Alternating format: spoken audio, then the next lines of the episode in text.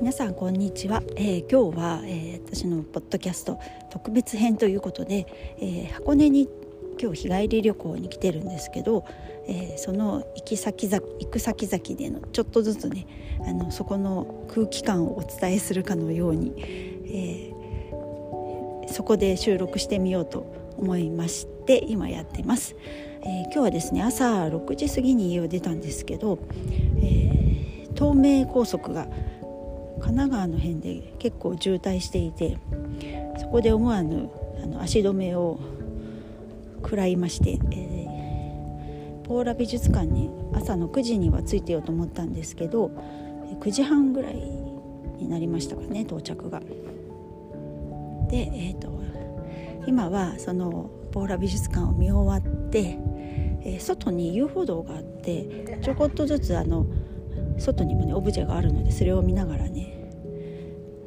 てもいい空気を吸っているというところです。ポーラ美術館は多分134年前に来たことがあるんですけどその時の印象とだいぶなんか変わっていて展示物が常設の展示物が思ったより少なかった気がするんですけどまあでも前の記憶なのでねそれがどうなの本当はどうだったかちょっとわからないんですけど、とても素敵なね森の中の美術館という感じで、えー、子どもたちもね本物の絵を前にしてねあのあこれがゴッホの絵だとか、ね、そういう感じであのその程度の うちはね美術知識はないんですけどでもやっぱり本物を見るっていうのはいいななんて思ったりしています。で今日はとても快晴であの天気がいいので富士山がね本当に来る途中高速道路からね、たくさん見えてたくさん見えてって富士山たくさんあるわけじゃなくてあの何度も見えてみんなでね車の中で歓声上げたりとかしてました。でこれからはこのあと近くのお蕎麦屋さんに行ってちょっと美味しいお蕎麦を食べてみようかなと思っています。とりあえず、えー、ポーラ美術館からは以上です。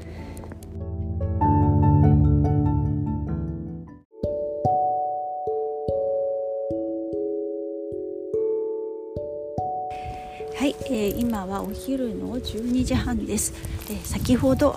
えー、美術館を後にして、えーとお蕎麦屋さんにお昼ご飯を食べに行ってきました。うんと11時過ぎぐらいに行ったのであのまだ全然すぐ入れてよかったです。これがねほんと30分時間がずれるだけでね全然ねあの駐車場もなくなっちゃったりとか席もね待たなきゃいけないってなるのでもう先手先手で 旅行っていうのはねそれが大事だなと思ってます。でお蕎麦をね食べたんですけど寒かったからあったかいそばもいいなとかいろいろ思ってたんですね。だけど子供たちがそこにねカツ丼とかエビ天丼とかあるのを見てそれも食べたい。だけどお蕎麦も食べたいっていうものですからシェアしようってことになって、えーと、女子チーム男子チームに分かれて女子は、えー、鴨せ鴨？鴨せいろ？鴨せいろか。鴨南蛮だ。鴨南蛮のあったかいおそばと、えー、天重と天丼のうん？天丼。天丼とあとなんだ？えっ、ー、と天ぷら。ん？天せいろだ。ごめんなさいね。を3つ頼んででほとんどあの女子2人ね私以外の2人は。そばばっかり食べて 私なるべくねちょっとねご飯物控えたかったんですけど結局私がご飯を平らげるっていうねでめちゃくちゃお腹いっぱいになってあのせいろもね大盛りにしたのでねものすごいお腹いっぱいです。なので今、えっと、箱根のユネッサンっていうね小脇園ですね温泉施設に来ていてそこのね駐車場からちょっと離れた駐車場にしか止められなくてシャトルバスで移動するところを歩いて移動しようって言ってね腹ごしらえにねん？腹ごしらえじゃないな。腹ごなしに今ね歩いているとこですごくね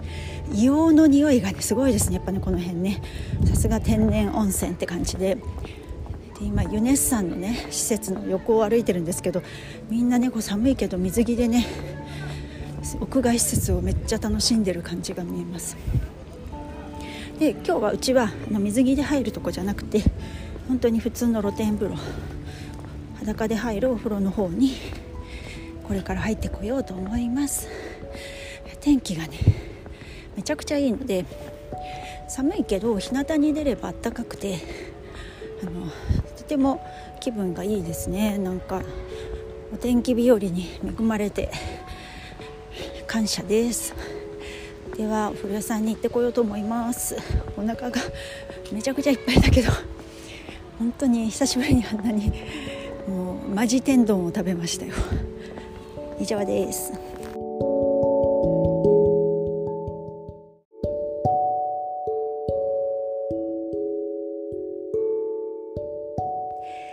はい皆さん、えー、現在夜の10時を過ぎたとこです、えー、ちょこちょこね録音しようと思ったんですけど 結局ねあの家族といるとそんな時間は取れる取れずで、えー、今家に帰ってきたところでした。なんか予定よりねすんごい遅くなっちゃいました。えっとさっき話したのがどこまでだったっけ？お風呂屋さん終わったとこまで話したんですよね。でお風呂屋さんはあのえっとそうすごく良かったしなんかインスタをねユネッサンのインスタをフォローすると大人だと1500円のところが1000円になってさらにあのバスタオルとハンドフェイスタオルもね貸し出ししてもらえるみたいなお得な感じだったので是非もしねあのユネッサン行かれる方いたらあのインスタフォローされるといいかなと思います。でそうそう今日はあの昔ね水着で入る方行ったことあるんですけど今日はもう裸で入る普通の温泉の方だけにしていろんなねお風呂があってとっても良かったです。えー、ただ、えーと、サウナはねミストサウナだったのでドライサウナでなくてねあの張り切ってサウナ帽子サウナハット持ってってたんですけど全然必要なかったっていうねであの3セットやりたかったんですけどミストサウナだとそこまでなんか体があったかくならなくてあの断念って感じでしたね。で、えーと、そっからうちらはどうしたんだ？そっからあ箱根神社に行きまして芦ノ湖の麓のねそこまで私が運転しましたけどかなりのやっぱ山道だからヘアピンカーブすごいですよね。なんかね運転結構大変でした。で慎重に運転しているもんだから後ろにね車が何台かつなつならっちゃあれ連なっちゃったりしてね。これがあの渋滞を引き起こす人の元凶ってやつでしたね。で、えーと、箱根神社初めて行ったんですけどのとてもねあの空気感の違う神社ですねあそこ。だいたいね神社行ってあのそこの神社の空気がいいかとかねエネルギーがあるかってあの周りの植物のね木とかのあの勢いだったり太さだったり根の張り方で大体わかるんですけどあのすごくね立派な杉の木とかがねありましたのでさすがださすが箱根神社っていう感じでした。で、えーと、箱根神社の後芦ノ湖畔の、えーと、カフェにベーカリーカフェなのかなそこ行って混んでそうだったけど意外と座れました。でそこでみんなはケーキ食べたりとかあのジュース飲んだりしてて私はロイヤルミルクティーをねそこで飲みました。そこのカフェって1階の外の部分があのオープンテラスみたいになっててなんと足湯を足湯をしながらあのお茶ができるっていうとこでしたけどあの、まあ、うちらはねちょっと寒すぎて外には出れずにいましたけどあのカップルたちが結構ねあの寒い中でもね心はホットな感じですかね。そんな感じであのお茶してましたよ外で。でえっ、とそっからそうそっからですねあのこっからだったんですよ。こっから佳境に入りまして、えー、うちはその後、えーと、沼津の方までね静岡の降りていきましてそこの、ね、海が近いから港があるところだったら美味しいお寿司屋さんがあるだろうと思ってそれを目的にもね結構そのつもりで今回の旅も行ったんですけど沼津のねお友達から教えてもらってここの回転寿司屋さんいいよっていうのを聞いてたんで行ったんですけどまず行く途中で、えー、道を間違えてバイパスに入ってしまって大きくあの 時間をロスしてしまい すんごい遠回りして行ったんですけどなんと行ったら1時間待ちと言われて一応名前書いたんですけどその時点でね5時半ぐらいだったんですよ。で1時間半待ちって言って本当に1時間半かどうか分かんないしどんどんね帰る時間もね沼津からだとうちまでやっぱ3時間は渋滞なしで3時間だったんでこれは無理だなと思って諦めてせっかく行きましたけどあのもうもう帰り道に帰路に立とうということで、えー、そう高速乗るところの途中にあったマックに行きましてねマックを買ったっていうもう わざわざね沼津まで行ってマックを食べてきましたよ。で私はえっ、ー、と持って行ってたナッツとかデーツとかナツメとかスルメとかを最初ちょっと食べてその後ナゲットをね2個ぐらい食べたかな。それでまあ夕ご飯は終わりにしときました。で今回の旅で思ったんですけど今日朝4時に起きてるし結構一日ねいろんなとこ歩き回ったり、えー、車乗ったりするだけでもね結構人って長時間移動って辛いと思うんですけどそんなにね疲れてないんですよ。あの眠いとかはあるんですけど今の時点で。だけど昔よくあったもうなんかデロデロに疲れるみたいな感覚とかエネルギー切れちゃって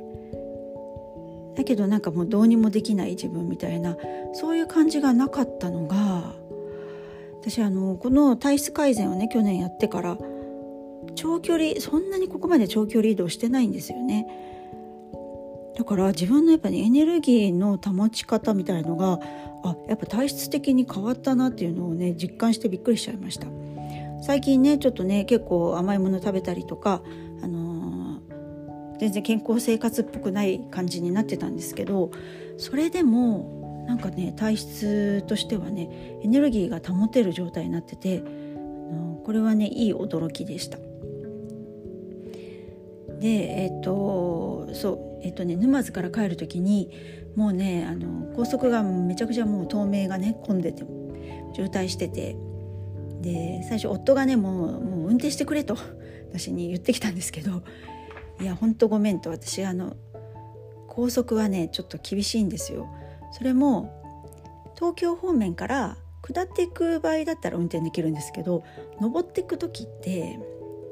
車線がね結構激しく変わったりとかもうとにかく首都高なんか入ったらもうお手上げ状態でっていうことでねあの運転できませんって言って言ったら結構ね夫はそこで機嫌が悪くなったんですけどあこれまたいつもと同じパターンだと。旅行に行くとねこうやって車のこととか移動のことでね喧嘩する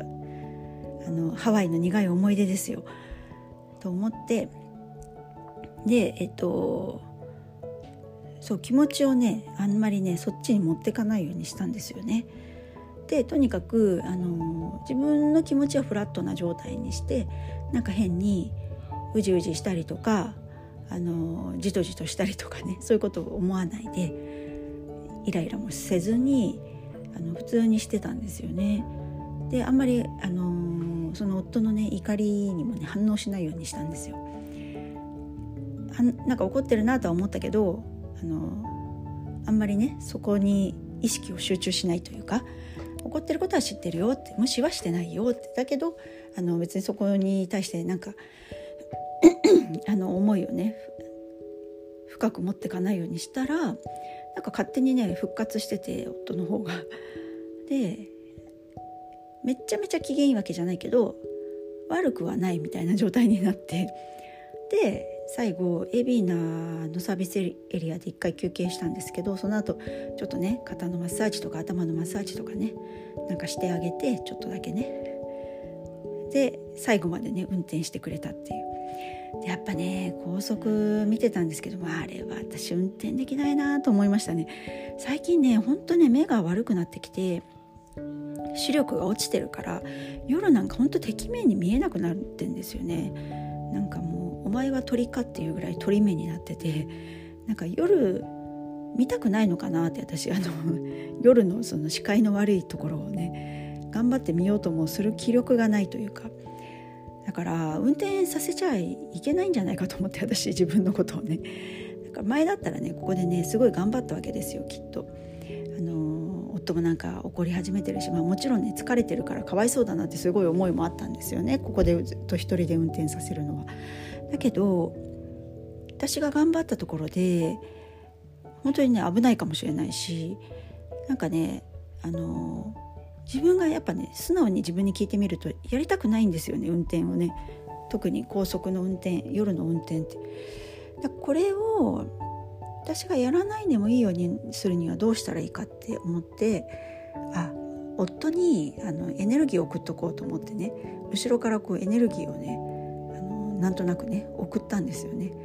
で安全にこの車がねあのうちの車、カファちゃんって名前つけてるんですけどカファちゃんがねあの安全に私たちをね運んでくれるっていうようなイメージとかね、まあ、とにかく疲れてる夫をね、あの守る感じのねこうヒーリングみたいな気持ち的にねそうやってやったら、まあ、とりあえずねあの家まで無事帰ってこれたし、あの私が運転しなくてもいい状態にね状況を作れたって感じはしましたね。本当ねちょっと前の自分だったらね無理して運転したなと思って。でそうすればするほど不安な気持ちで運転するから夫がね多分ねあの助手席の夫からねものすごいダメ出しをされたりとかねあのこうね急に怖いことあの危ないとか言われたりとかしてねドキーみたいなねこっちそっちが危ないわみたいな感じにあのなってね。でまたイライラしてね。なんか運転しても文句言うんだったら自分で運転すればみたいな気持ちになっちゃうんでね。なんかそれをある意味自分が運転しなくてもできる人がやってくれる。でその人も辛くないみたいな。それ一番ベストじゃないかなと思って。それを想像してねあのそういう状況に持っていけたっていうことで本当あの良かったです。で無事帰ってこれて本当あの神様感謝しておりますという気持ちですね。夫にも感謝してます。本当に辛い辛かっただろうなと。ちょっとこれからマッサージでもしてあげようかなと思ってます。いや本当ね自動運転ね本当に広がってほしいですね。なんかもっとね日本人のね能力ねそこに費やしてね世界をリードすればいいのにって思うんですけどね。なんかね道路交通法か？なんかそういうのでね日本ってすごい厳しいみたいでねあのなかなか発展しないんですよね多分そこの法律変わらない限りね。で運転する時には、えーと、運転手が絶対にあのハンドルを持ってなきゃいけないみたいなねなんかそういう決まりがあったりその法律を決めてる人たちっていう中にその運転大好きな人たちがいるんですよね。なんかそういう人たちはその法律変わっちゃうと運転するってことがねあの隅に追いやられちゃうからっていうのでなんかすごくあのそこがうまくいかないみたいなんですけどいやーなんかね今日もね帰りねちょこちょこね事故してるとこ見ました何回も。それでまた渋滞になったりしてたんですけどだからねもうみんなね事故なんかしたくないわけだし渋滞のところはあの AI でねうまくね その車間距離とか取ってくれたらあの無駄な動きなく効率よくねみんながね移動できて最短時間で行けるわけですよ。で事故もないし。で運転手もね疲れないでなんかそういう自動運転してる時はもうあのサンドイッチでも食べたりねコーヒー飲んだりとか、ね、手離したって AI がちゃんとねその 5G6G の時代になったら本当に超遅延でしたっけ？絶対遅れないみたいな遅れることがないみたいなね。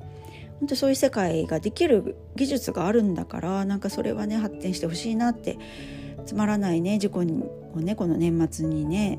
あの起こしたくもない事故を起こしてあの本当今日事故遭われた方たちねなんか大変だっただろうなと思うしなんかすごく辛いだろうなと思うんですよ。そういう人が一人でも減るようなテクノロジーってめちゃくちゃいいテクノロジーだと思うので進化してほしいなっていうのはすごくね思いましたね。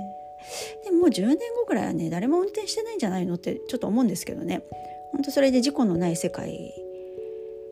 になってほしいなってつくづくねそんなこと思いながら帰ってきました。で、えーと、今日のねポーラ美術館なんですけど私ほんと123年前に行った時の感動がねそういう感動がちょっとなくておかしいなと思ったんですけど多分ね今年、えーと秋に渋谷の文化村で、え、ポーラ美術展がねやってたんでそっちに行っちゃってた絵がまだ帰ってきてないんじゃないのと思って。だからねもうちょっとモネの絵もいっぱいあったしシャガールがね1枚もなかったんですよね多分今日ね。いやうんなんか絶対少なかったと思うんですよ。ちょっとねあの長女がね美大とか、アートが美大に行きたいとかねアートのこと興味あるからと思ってポーラ美術館行けばねいろんなジャンルの絵が見れたりするからと思って行ったんですけどね多分ちょっともしかしたら時期が悪かったかなっていうのがちょっと心残りですけどあとねあのお寿司も食べれなかったっていうねマックを食べてきたっていうねあの1時間かけて麓の町まで移動してそこで、ね、ガソリンも使ってそしてマックを食べて帰ってきたっていう目的果たせずみたいなそれはかなりねあの残念でしたのでまたねまた何かの機会で行けたらいいなと思います。で今みんなね家帰ってきてねすごいリラックスしてますね。やっぱ家が一番みたいなことを言ってて。まああの子供たちもだんだんそういうこと分かってきたかみたいなね。いつも旅行行きたい行きたいなんて言ってたけど行ったら行ったでいろいろ大変だし疲れた疲れることもあるよっていうのも分かりながらもまあ旅行は旅行で楽しいんですけどね。そこに行かないと見れないもの食べれないもの味わえない空気感っていうものがあるんでね。けどあのいろんなことを満喫できた。一日だったなと思います。えー、それで私はもうね今日は寝ようと思います。今日ちょっとこんな感じのね継ぎはぎのあの継ぎはぎの Spotify あじゃあ Spotify あポッドキャスト ですけどあのいかがだったでしょうか？こんな本当はもうちょっとね空気感出したかったなでもねなかなか家族といるとね一人だけ離れてなんかねボソボソ録音するっていうのもできなくてっていうのがあったんですけどでもそんな、えー、12月30日でした。はい。皆さんいかがお過ごしでしたでしょうか？皆さんの暮らしが自ら光り輝きオージャスにあふれたものでありますように。オージャス。旅は旅はいろんなことを実感させてくれる。